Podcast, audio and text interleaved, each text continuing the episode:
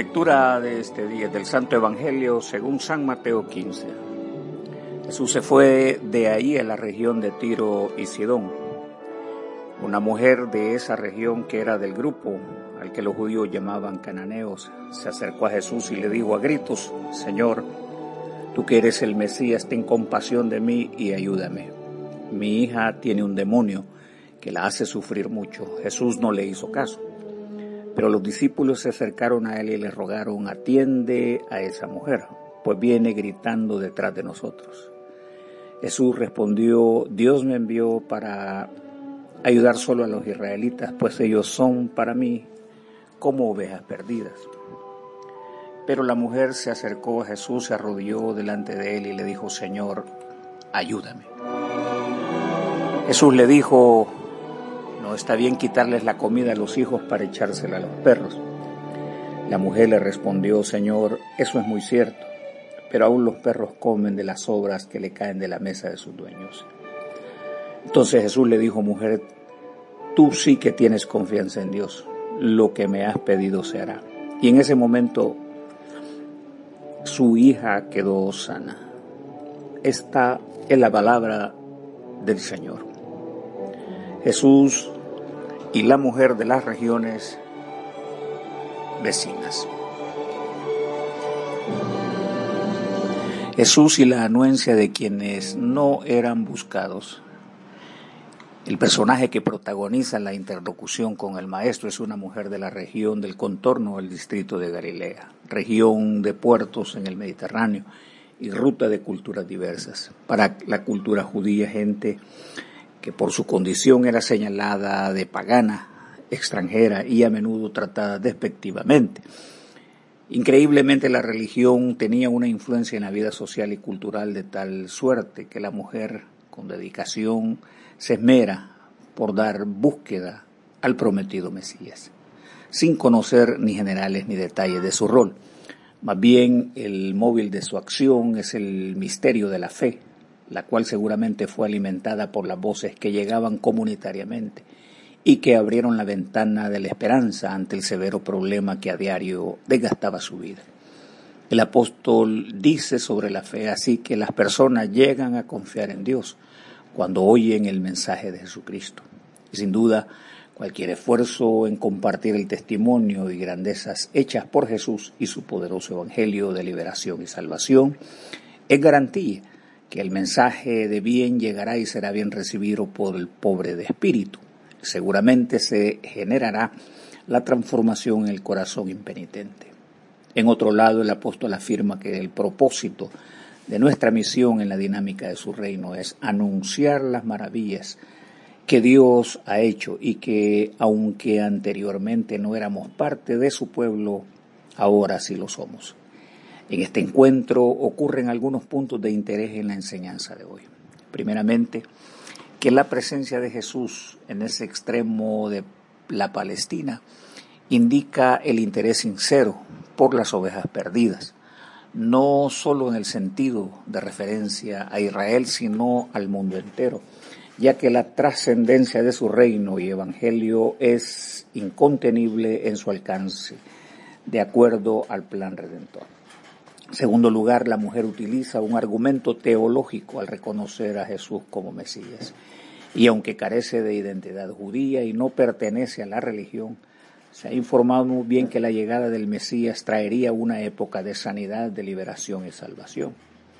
Este es un aprendizaje que lo tiene muy lúcido, por eso no duda en referirse a él con fuerza, llamándole Señor y Mesías aunque muchos de su mismo pueblo odiaron dar este reconocimiento.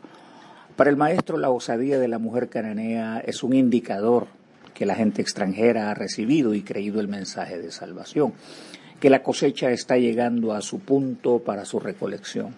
No así el pueblo que estaba mejor instruido para recibirlo y que finalmente le rechaza. De allí dice el apóstol, esa palabra vino a vivir en este mundo pero su pueblo no la aceptó. Pero aquellos que la aceptaron y creyeron en ella llegaron a ser los hijos de Dios. Finalmente esta mujer apela a la misericordia y la compasión por causa del intenso sentimiento que su hija ha caído bajo la influencia de espíritus de demonios. La voz del texto antiguo dice literalmente daimonión, que en la cosmovisión judía de la época significa una entidad maligna o perturbadora. A muchos les desagrada la idea que en el poder de Jesús Mesías se cumpliera a cabalidad lo escrito por los profetas, que dice, Dios me ha enviado a consolar a los afligidos, para anunciar a los cautivos de su liberación, a consolar a los tristes. En este bello cumplimiento, el Evangelio de Lucas también dice, el Espíritu de Dios me ungió y envió a proclamar las buenas noticias, anunciar la libertad a los aprisionados, hacer que los ciegos vean rescatar a los que son maltratados. Este es el momento que Dios eligió para darnos su salvación.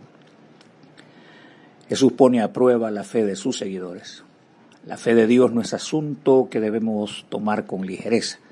La Biblia dice que si bien la fe está adherida a nuestra respuesta ejercida ante hechos y circunstancias a lo largo de nuestra vida, también la fe es un don que proviene exquisitamente de Dios.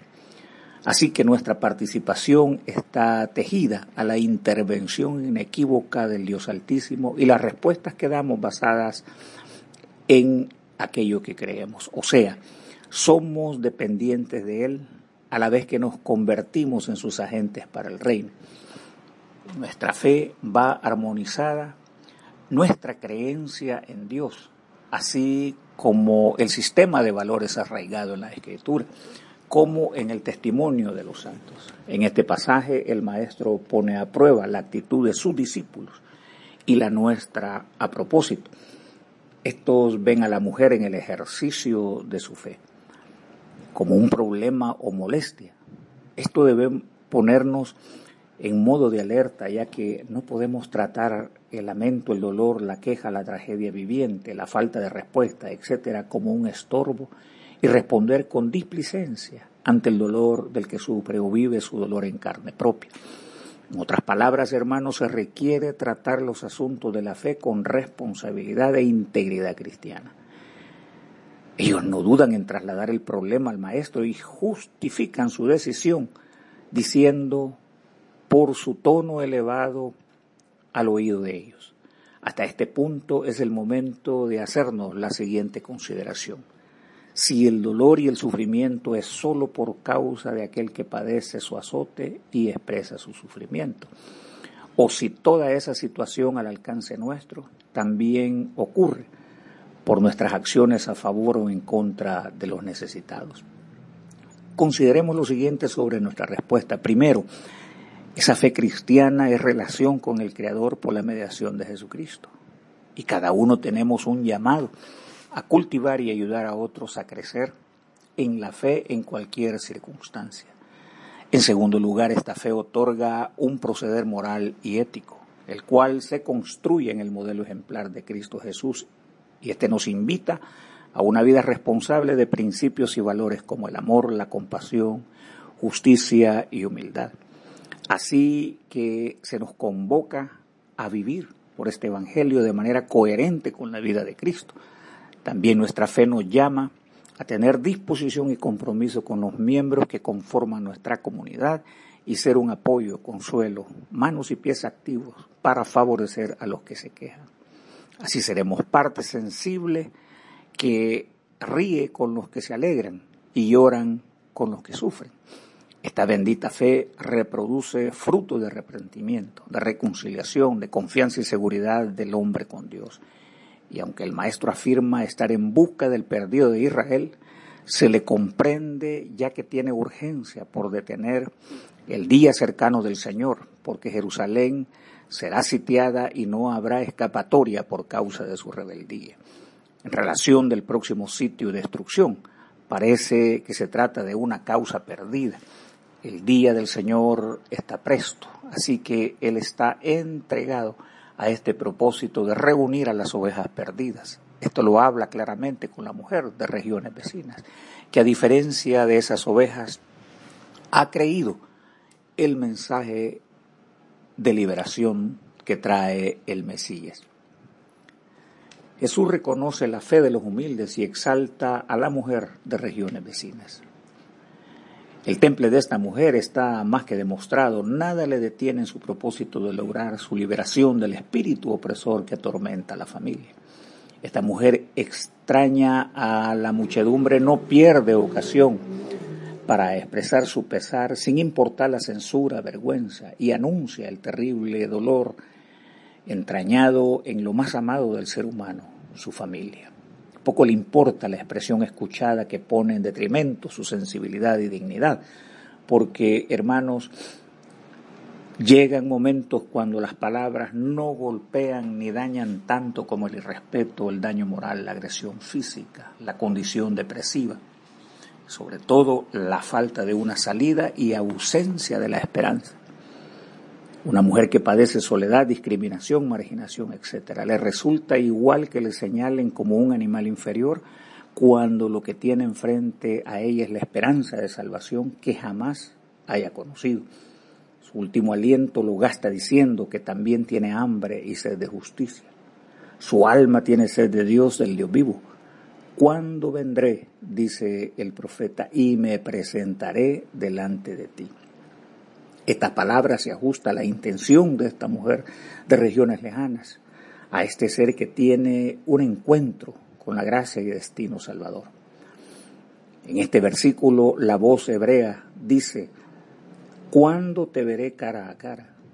Pero literalmente dice algo que el cielo no puede cerrar sus oídos. Y significa, quiero ver tu rostro, pero quiero que tus ojos me vean. Ahora el acto salvador es consumado, su humillación es superada y elevada a condición de hija de Dios. Será la última vez que la verán desestimada y despreciada por la opresión. Nunca más se verá presa de espíritus extraños. Se impone en este caso la voz del Hijo de Dios. Mujer, qué grande es tu fe. Habiendo ella creído, enseguida él le otorgó el fruto de su fe y le dijo que se cumpla lo que deseas. El profeta grafica con precisión la postura rebelde de Israel para con Dios cuando dice, yo he salido al encuentro de gente que no me buscaba, a un pueblo que no me había llamado. Yo le dije, aquí estoy. Siempre estuve dispuesto a recibir a este pueblo rebelde que va por malos caminos, pero sigue sus propios caprichos. Por lo cual toda persona que se acerca a Dios, ante todo es necesario que crea en Él. Y entonces Él le concederá lo que le pide en armonía con su voluntad. Porque como enseña Pablo, sin fe es imposible agradar a Dios. Oremos. Dios Todopoderoso, que tu gracia supla nuestra vida de la fe necesaria para acudir siempre a ti. Concédenos un corazón humilde y espíritu íntegro y protégenos de los impulsos altivos respecto de los que sufren. Da a tu pueblo el perdón y cuidado para vivir confiados y seguros en ti. Por Jesucristo nuestro Señor, que vive y reina contigo y el Espíritu Santo, un solo Dios, por los siglos de los siglos. Amén. Y que el Señor omnipotente y misericordioso Padre, Hijo y Espíritu Santo nos bendiga y nos guarde. Amén.